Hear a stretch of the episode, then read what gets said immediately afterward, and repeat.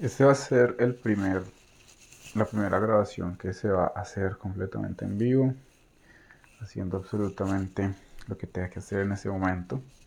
Entonces me disculpo si hay mucho ruido o lo que sea.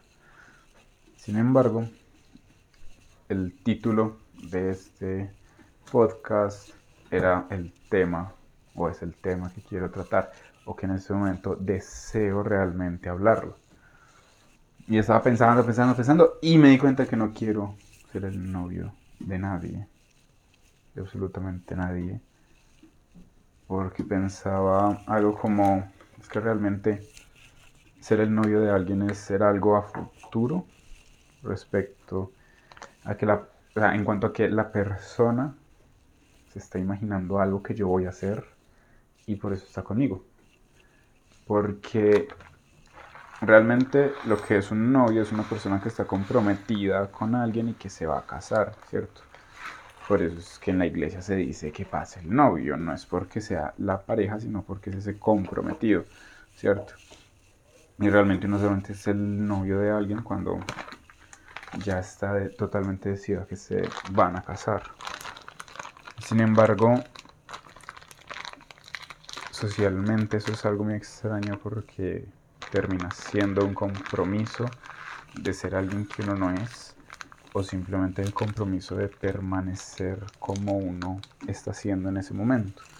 Pero si luego, durante los años, simplemente una de las dos personas cambia, pues simplemente estará afectando al otro, porque dejó de ser ese ser prometido, ya que es otra cosa, porque el ser prometido es como esa perfección que está esperando cada mujer o cada hombre de este mundo, como, ah, es que yo estoy esperando a mi prometido, como ese único e irrepetible que no puede cambiar, que tiene que ser de cierta forma, basado en unos estándares sociales y es muy loca esa idea. Me parece muy loca la idea de que nos comprometamos hacer el amor de la vida de alguien en lugar de hacerlo sin ningún tipo de compromiso, solamente porque no desea que sea así y la otra persona también. Es, es como loco, ¿no? Entonces sí, exactamente eso era lo que estaba pensando. Estaba pensando en que locos llegar a ser el prometido de alguien y no cumplir la expectativa, que no real. Porque entonces ahí hay algo, y esa, esa expectativa de yo quiero que cuando nos casemos tengamos esta casa. Listo, no tienen esa casa, tienen otra y puta madre. O sea, tiene que ser lo mejor o jodidos todos. O si la cocina simplemente no es la que quería, baila. Porque tenía una. A pesar de que pueda tener una muy buena, solo por el hecho que no es. Así, así, así, así es el esposo, se vuelve como una casa, una... Ah, es que ya no dedicas tanto tiempo para mí, ¿cierto? O es que estás dedicando mucho tiempo para mí. Entonces cualquier tipo de cambio se vuelve un problema y deja de ser esa persona con la que se había comprometido a seguir siendo eso. No sé, esto es, es, muy loco. Sobre el, tema de las relaciones interpersonales. Voy a comer algo. Mm. Sobre todo porque para cada persona es demasiado subjetivo a partir de el significado que le demos a cada palabra, ¿cierto? Sin importar realmente el significado de la palabra por así decirlo. Mm, ejemplificando esto sería como qué es lo bueno y lo malo. O sea, las calificaciones que le damos a ciertas cosas. Nosotros, como decimos, es que esa relación es buena, es que esa relación es mala. ¿Cómo podemos decir que una emoción, un sentimiento es bueno o es malo?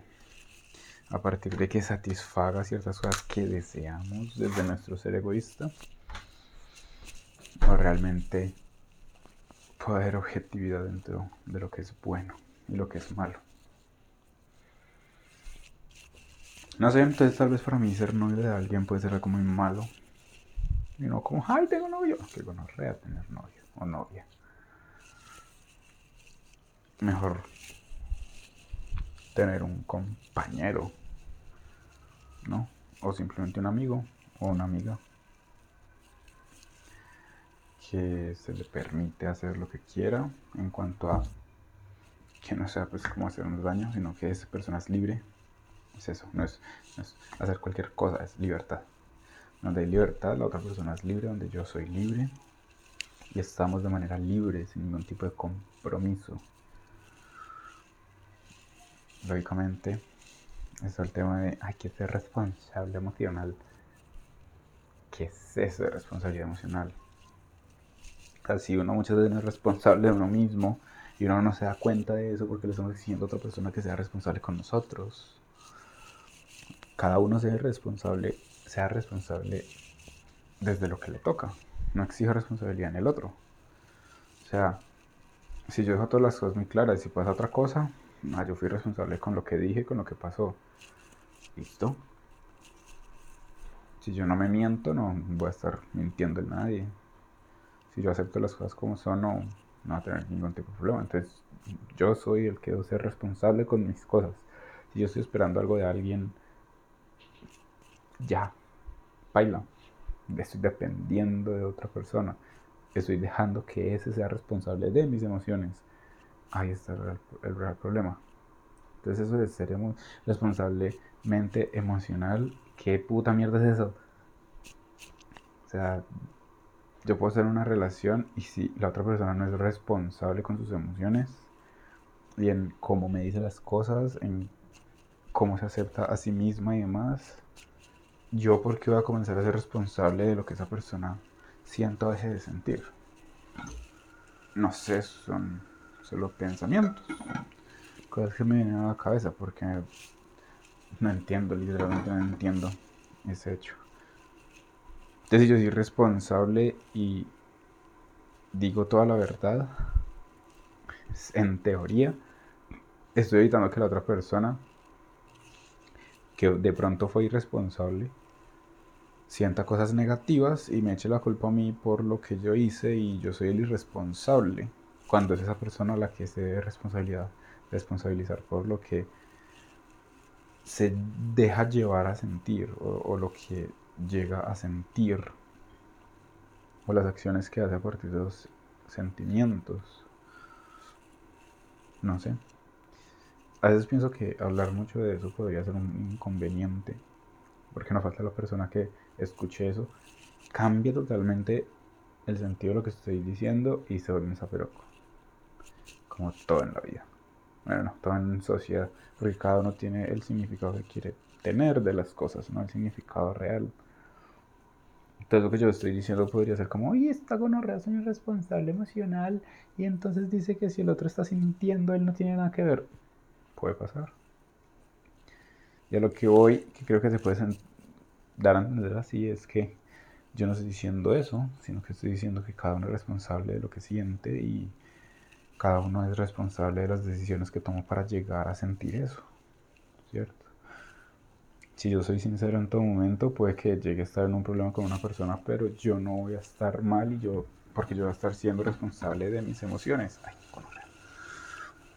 es decir, puede que si haya algún inconveniente que, digamos, termine con una, deje de estar con un compañero y una compañera y me sienta mal, pero yo estoy, estoy siendo responsable de esas emociones y no puedo culpar a la otra persona de es que me terminó y me siento mal porque me terminó. No, me siento mal porque yo me permití sentir ciertas cosas que ahorita en este momento me duelen y, y, es mi responsabilidad dejar de sentirlo o sentirlo más y simplemente echarle la culpa al otro.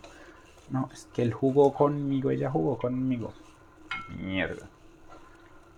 Si jugó contigo, aléjate deja de sentir eso y vete, ya. Solucionado el pollo. ¿No? Entonces no, entiendo, no entiendo realmente qué es eso de ser responsable emocional. Y me desvío un poco del tema, que es la misma mierda, porque digamos que en un matrimonio uno ya es el responsable de las cosas que sienta el otro. si yo tengo una visión profesional y, cambia de un momento a otro porque cambiaron mis formas de pensar y demás, porque no le puedo decir a ese acompañante como, hey, mira, me voy a ir, voy a estar 10 años por fuera, si quieres vienes, si quieres no, yo me voy a ir, porque es lo mejor para mí. ¿Cómo voy a ser responsable yo de que esa persona se sienta abandonada? O sea, la persona que siente el abandono es el responsable de eso, de, llevar esa situación a eso, por ejemplo. O que simplemente, ay, ya no quiere estar conmigo. Entonces, eh, cada persona puede identificar las cosas y darle un trasfondo que quiera, pero supuestamente el responsable es el otro, ¿cierto? Sí, eso, eso, eso lo siente por un trauma que tiene chiquito y nunca fue responsable de ese trauma y nunca se sanó a sí mismo, llega al caso de esta situación. Entonces el responsable es el que se va y busca algo mejor para él, desde ser individual, desde entender que él tiene sus deseos, sus quereres, ¿cierto? Entonces, no sé, ¿qué es para ustedes ser responsable emocional? Realmente para mí desde mi punto de vista, es ser coherente uno mismo con sus acciones y aceptar las emociones que llegan después. Para mí eso es responsabilidad emocional. No tiene nada que ver con otras personas y lo que sienten otras personas. Cada uno es responsable de sus asuntos. Como yo, que no quiero tener novio ni novia, ni quiero ser el novio de nadie.